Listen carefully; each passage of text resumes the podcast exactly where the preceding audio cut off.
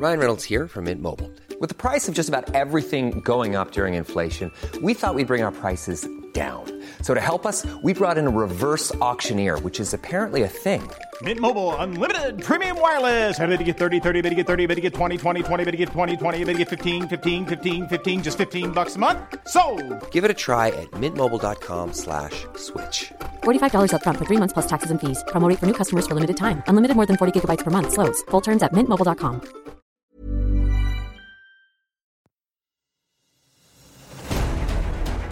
Mes chers camarades, bien le bonjour. Vous connaissez tous Alexandre le Grand, le roi de Macédoine et sans doute un des plus grands personnages de l'Antiquité et de l'histoire. Vous savez probablement qu'il a eu un des plus grands empires du monde, et j'ai moi-même parlé d'Alexandre à plusieurs reprises dans des épisodes comme celui où j'évoque le siège de la cité de Tyr, un récit guerrier absolument incroyable quand on y pense, puisqu'Alexandre décide de prendre d'assaut une île, mais par la terre, en la transformant en presqu'île. Tranquille. Ce dont on parle moins, c'est la suite. Après Alexandre, que s'est-il passé? Quel héritage est-ce qu'il a laissé derrière lui? Eh bien, on va le découvrir ensemble. Ladies and gentlemen, the story you are about to hear is true. Alors voilà, Alexandre est mort. Roi à 19 ans de Macédoine, un royaume du nord de la Grèce, Alexandre, troisième du nom, dit le Grand, a conquis la moitié du monde en moins d'une décennie dans une épopée fulgurante. Mais à Babylone, ce 13 juin 323 avant notre ère, il meurt à l'âge de 32 ans. Assommé par la fièvre, il s'éteint en quelques jours sans prononcer aucune parole et sans laisser ni héritier ni testament. Une tradition rapporte cependant qu'Alexandre aurait dit à son chancelier dans un dernier souffle qu'il voulait que son empire revienne au meilleur. De quoi alimenter une interminable lutte entre ses successeurs potentiels qui convoitent les richesses infinies de cet empire qui s'étend de la Grèce à la frontière de l'Inde. Il y a bien deux héritiers légitimes qui pourraient monter sur le trône, mais ils sont tous les deux inaptes à régner. Le premier est un fils de Philippe de Macédoine, lui aussi prénommé Philippe, c'est donc le demi-frère d'Alexandre. Malheureusement, il est atteint d'une maladie mentale qui le disqualifie pour le poste. Quant au deuxième héritier, il est aussi inapte puisqu'il s'agit d'un fœtus. C'est l'enfant à naître d'Alexandre et de son épouse Roxane. Dans l'attente de son accouchement, on ignore donc si le roi défunt aura un héritier mâle. Le flou légal de la situation ouvre la porte à toutes les ambitions personnelles.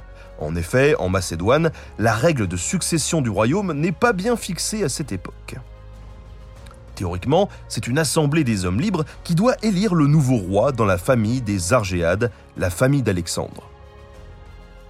Or, on peut tout à fait intégrer une famille par un jeu de mariage et d'alliance, ce qui attise pas mal de convoitises.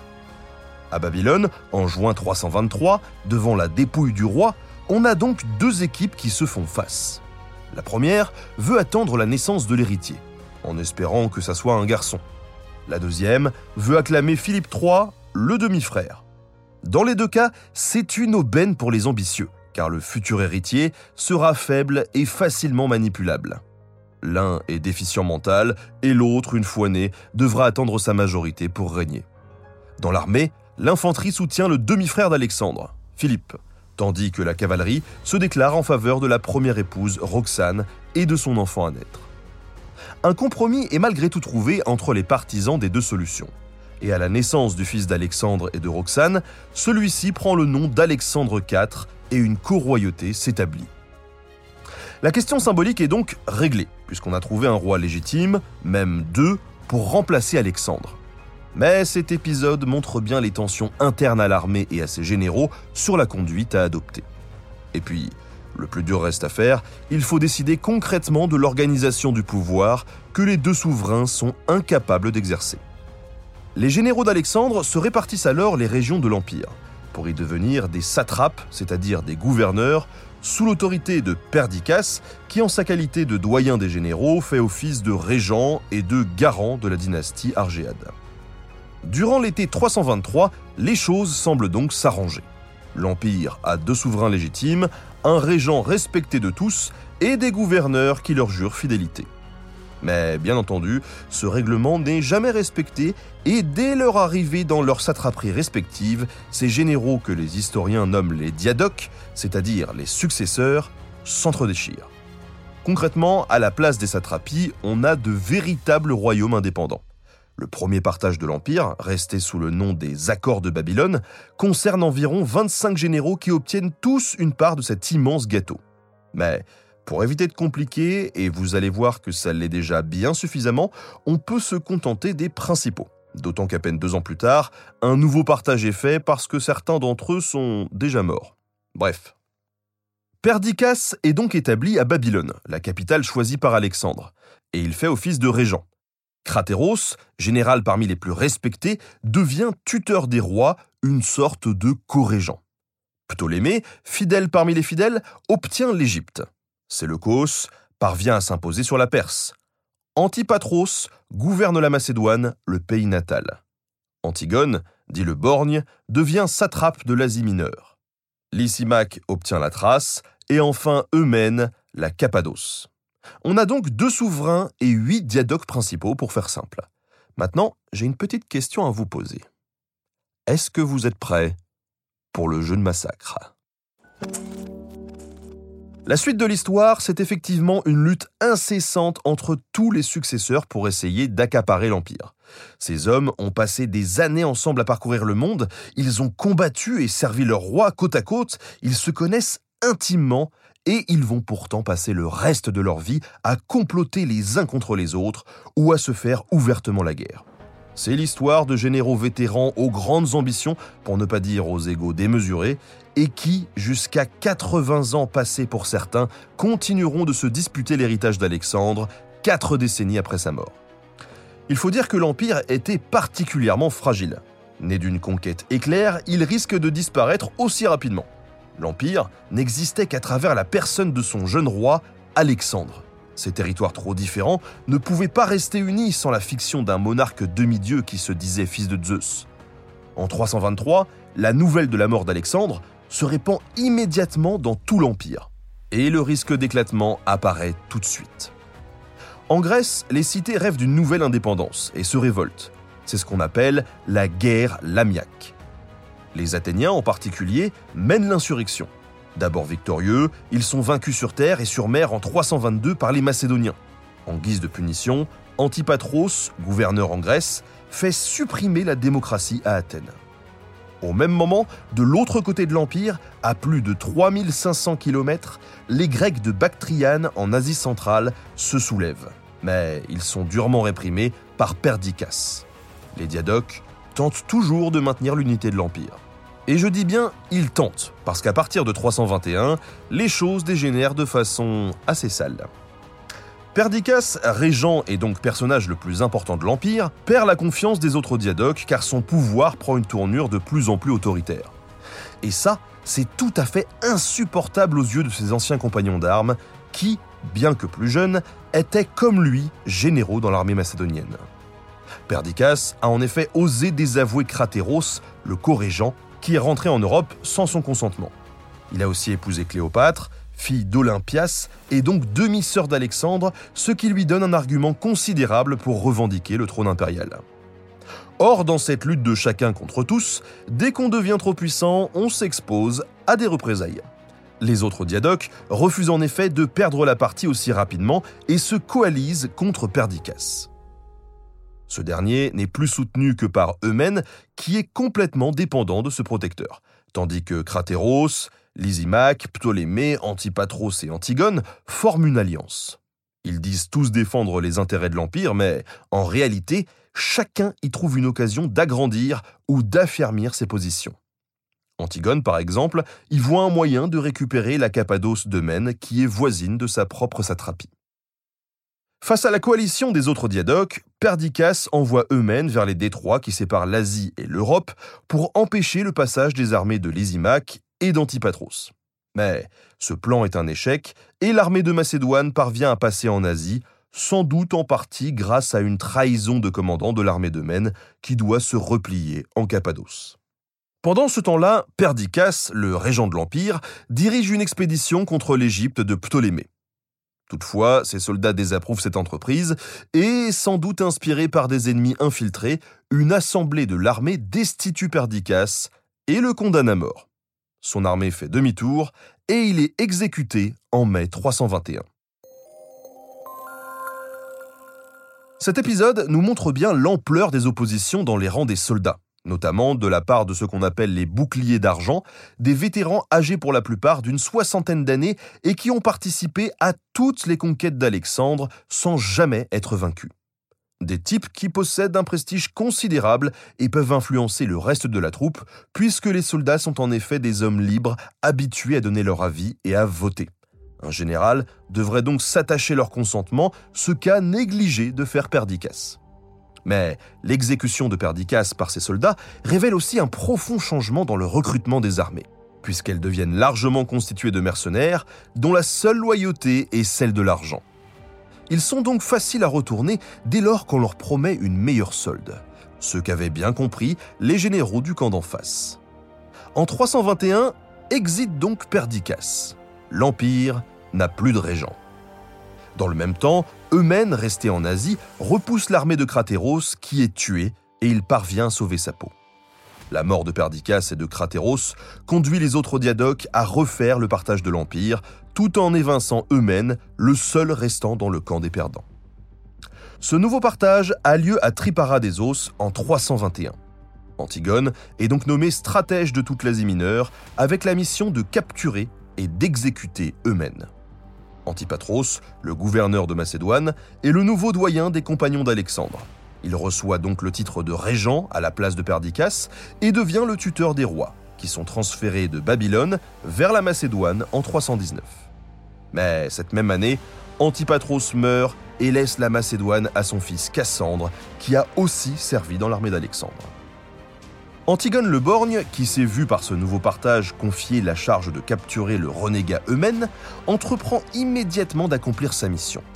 Il se lance contre lui en Cappadoce, le déloge, puis le pourchasse jusqu'en Perse, et finit par l'éliminer en 319. Mais en Perse, Antigone se prend à rêver d'un peu plus. Il profite de son avantage pour chasser Séleucos de Babylone et domine rapidement la plus grande partie de l'empire d'Alexandre. C'est sans compter sur Ptolémée en Égypte, Lysimaque en Thrace et Cassandre en Macédoine qui lui résistent encore. Ses rivaux se coalisent donc contre Antigone qui ne peut pas lutter sur tous les fronts. Une nouvelle fois, les diadoques s'allient contre l'un d'entre eux qui menace de devenir trop puissant et de prendre définitivement le dessus. Entre 315 et 311, la guerre fait rage de tous les côtés, mais personne ne parvient à s'imposer. Les troupes de Ptolémée repoussent patiemment celles d'Antigone et Séleucos peut rentrer à Babylone en 311 et reconquérir les villes perses. Son pouvoir sur la Perse et la Mésopotamie est rétabli et un statu quo est acté en 311 entre Antigone, Ptolémée, Lysimaque et Cassandre. Mais, petite subtilité, les territoires de Séleucos ne sont pas concernés par cet accord, et profitant de cette paix séparée avec trois de ses quatre adversaires, Antigone se lance à nouveau contre la Perse de Séleucos. Chez moi, c'est ce qu'on appelle un social traître. Les deux diadoques se font une guerre féroce en Mésopotamie entre 311 et 309. Antigone ravage le pays pour affaiblir son ennemi. Et il faut attendre le 10 août 309 pour que les deux hommes s'affrontent enfin dans une bataille rangée, face à face. Antigone est vaincu et doit se retirer définitivement de Mésopotamie. Sept ans de guerre pour rien. Pas mal, hein? D'autant que les hostilités reprennent dès l'année suivante, en 308, sans apporter non plus de dénouement décisif. Le seul changement que l'on peut noter, c'est que les diadoques, les uns après les autres, se proclament rois pour appuyer leur légitimité à gouverner. Et pour appuyer cette démarche, ils n'y vont pas de main morte. En Macédoine, Cassandre fait assassiner le fils d'Alexandre en 310, juste avant sa majorité, qui était de 14 ans à l'époque. Philippe, l'autre souverain, a quant à lui été supprimé sept ans plus tôt. Plus rien ne s'oppose donc à officialiser ce qui existait déjà de fait, c'est-à-dire des royaumes indépendants bâtis sur les cendres de l'Empire d'Alexandre. Le temps passe, les hommes vieillissent et les guerres s'enchaînent. Une dernière coalition détruit définitivement les forces d'Antigone le Borgne, qui est tué en Asie mineure à la bataille d'Ipsos en 301. Je rappelle tout de même que le type, alors à la tête de son armée, avait quand même 80 ans. Les diadoques vainqueurs, ils ne sont plus que quatre, se partagent ses possessions en Asie mineure, à l'exception de quelques villes que son fils Démétrios contrôle encore. Cette date marque une pause dans les guerres qui ont ravagé l'Empire pendant plus de 20 ans. Et à partir de ce moment, les rois diadoques vont s'entendre pour coexister pacifiquement. Du moins, en théorie. Ils ont compris qu'essayer de reconstituer l'Empire est illusoire et destructeur, et il vaut mieux se concentrer sur les immenses territoires déjà acquis plutôt que de risquer le tout pour le tout. En plus, le fait que la dynastie Argéade ait disparu définitivement a totalement supprimé la fiction de la réunification de l'Empire. Tout le monde sait que c'est désormais impossible. Et après tout, gouverner la Perse ou l'Égypte, c'est déjà pas si mal. La guerre refait toutefois surface par l'intermédiaire de Démétrios, le fils d'Antigone le Borgne, qui n'a pas dit son dernier mot.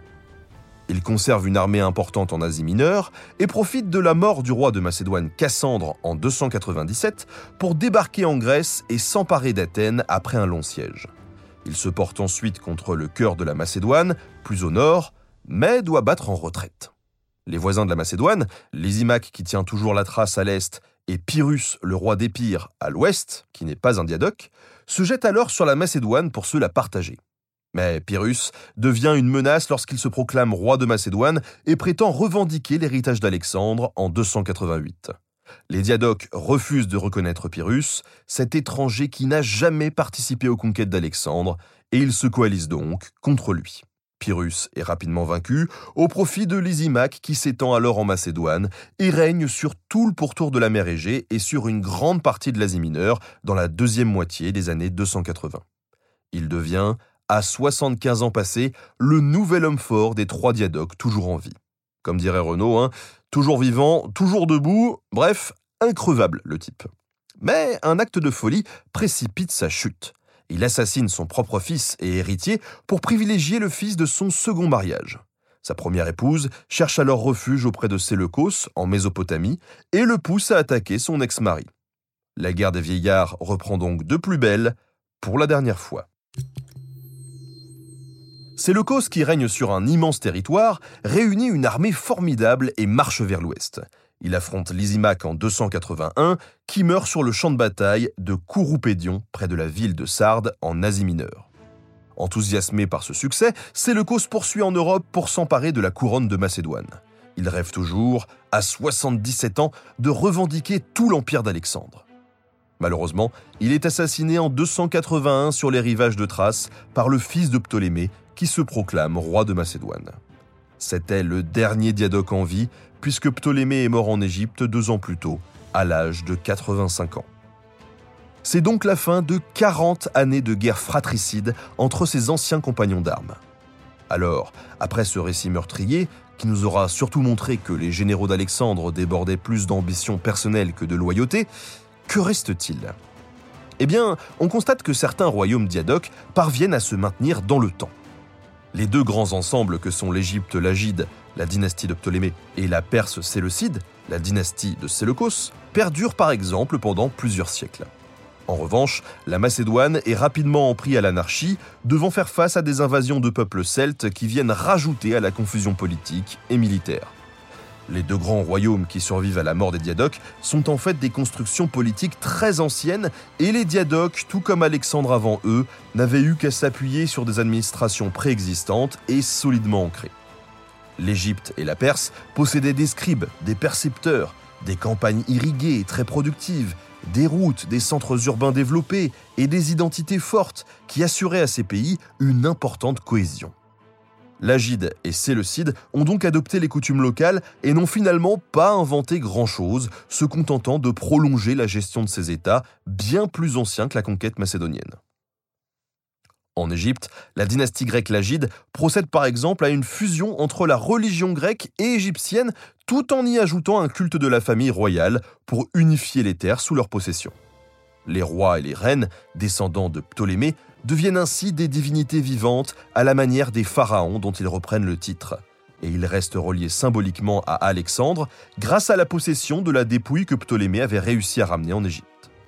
Cependant, après la mort des Diadoques, ces deux grands ensembles ne coexistent pas toujours pacifiquement. L'Agide et Séleucide se font régulièrement la guerre tout au long du IIIe siècle avant notre ère pour le contrôle de la Syrie qui constitue leur frontière commune. Ptolémée III, qui règne de 246 à 222 avant notre ère, est engagé dès le début de son règne dans une guerre contre l'Empire séleucide pour le contrôle de la Syrie. Les troupes égyptiennes descendent l'Euphrate et parviennent jusqu'à Babylone sans toutefois parvenir à faire tomber la citadelle. Quelques années plus tard, c'est au tour des Séleucides de pousser loin au cœur du royaume des Lagides, et Antiochos IV, le roi séleucide, s'empare temporairement du delta du Nil avant de devoir se retirer. Finalement, les querelles incessantes entre successeurs montrent la fragilité de l'immense empire d'Alexandre le Grand, qui ne reposait que sur la personne du jeune roi. C'était une construction bancale qui tenait uniquement par la fascination de tous pour le mythe vivant d'Alexandre. Résultat, quelques décennies plus tard, il ne reste que de petits royaumes ou des pouvoirs consolidés autour de grandes régions qui possédaient déjà leur cohérence propre, en particulier la Perse et l'Égypte. Aucun des diadoques n'aura pu faire aussi bien que son illustre prédécesseur pour devenir le meilleur. En tout cas, ça nous montre que durant l'Antiquité, on pouvait déjà très bien vivre jusqu'à 75 ou 80 ans, et ça, ça permet de défoncer un cliché de plus au passage, ce qui est pas plus mal.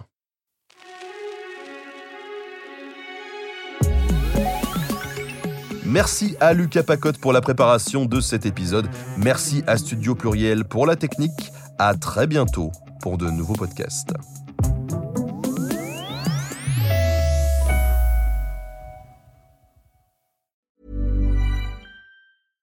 Small details are big surfaces. Tight corners are odd shapes. Flat, rounded, textured, or tall. Whatever your next project, there's a spray paint pattern that's just right. Because Rust new Custom Spray 5 in 1 gives you control with five different spray patterns. So you can tackle nooks, crannies, edges, and curves without worrying about drips, runs, uneven coverage, or anything else.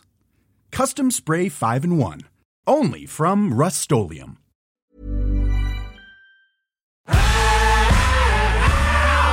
Si vous avez aimé ce podcast, vous aimerez aussi mon autre podcast, Callisto, dans lequel je vous raconte des mythes et des légendes. En attendant que vous nous suiviez sur Castbox, Apple Podcast, Podcast Addict ou toute autre plateforme qui propose cette fonction, n'hésitez pas à vous abonner. Vous pouvez même nous laisser une note et, soyons fous, un petit commentaire, je le lirai avec plaisir.